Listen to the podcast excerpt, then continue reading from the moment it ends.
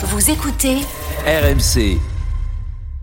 On va en parler dans la Story Sport avec Alex tout de suite. Après le Sénégal lundi soir, c'est donc l'autre grand favori de la Cannes, le Maroc, qui est sorti prématurément hier soir face à l'Afrique du Sud. Oui, une élimination inattendue dès les huitièmes de finale. 2-0 sur un travail pragmatique des Sud-Africains.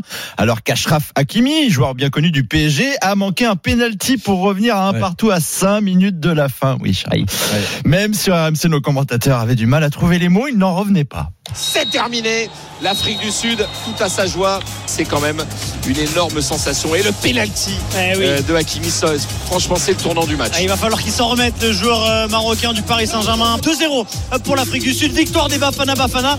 Et oui, surprise. Le Maroc, euh, une nation qui surfait sur sa place historique de demi-finaliste de Coupe du Monde 2022, premier pays africain, on le rappelle, à réaliser cet exploit et qui là se fait sortir aussitôt à la canne. C'est une désillusion. Bon, ils auraient pu se méfier aussi quand euh, les deux buteurs sud-africains se prénomment Évidence et Thébault.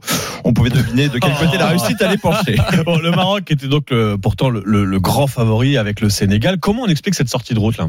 C'est bateau ce que je vais dire, mais le plus difficile n'est pas d'atteindre le succès, c'est le plus difficile, c'est de maintenir en fait. Ouais. C'est un scénario classique qu'a subi le Maroc, un peu comme la France à l'Euro 2020 après le titre à la Coupe du Monde. Avoir de la confiance, c'est bien, mais cette équipe marocaine n'a pas su se renouveler à la Coupe du Monde. Elle était l'équipe surprise, là, elle était l'équipe attendue.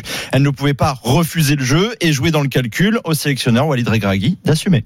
J'espère que les joueurs ils vont apprendre, surtout les jeunes. Je porte la responsabilité bien sûr de cet échec. Je suis pas quelqu'un qui se cache sur mes choix de jeu, sur mes choix de joueurs. Moi, j'ai rien à reprocher à mes joueurs. Ils m'ont suivi, ils ont donné le maximum. Dommage, je sentais qu'on pouvait être capable de, ramener euh, cette coupe à la maison. Il avait promis une demi-finale de Coupe d'Afrique des Nations. Il a échoué. Il va désormais rencontrer ses dirigeants.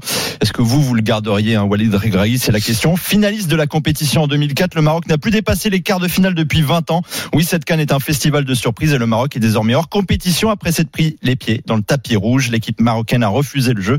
Alors, après, la canne s'est refusée à elle. Donc il n'y a plus le Maroc, plus le Sénégal. Qui est le grand favori d'Alex Biggerstaff pour cette euh, Cannes Nigeria ou Côte d'Ivoire à la maison?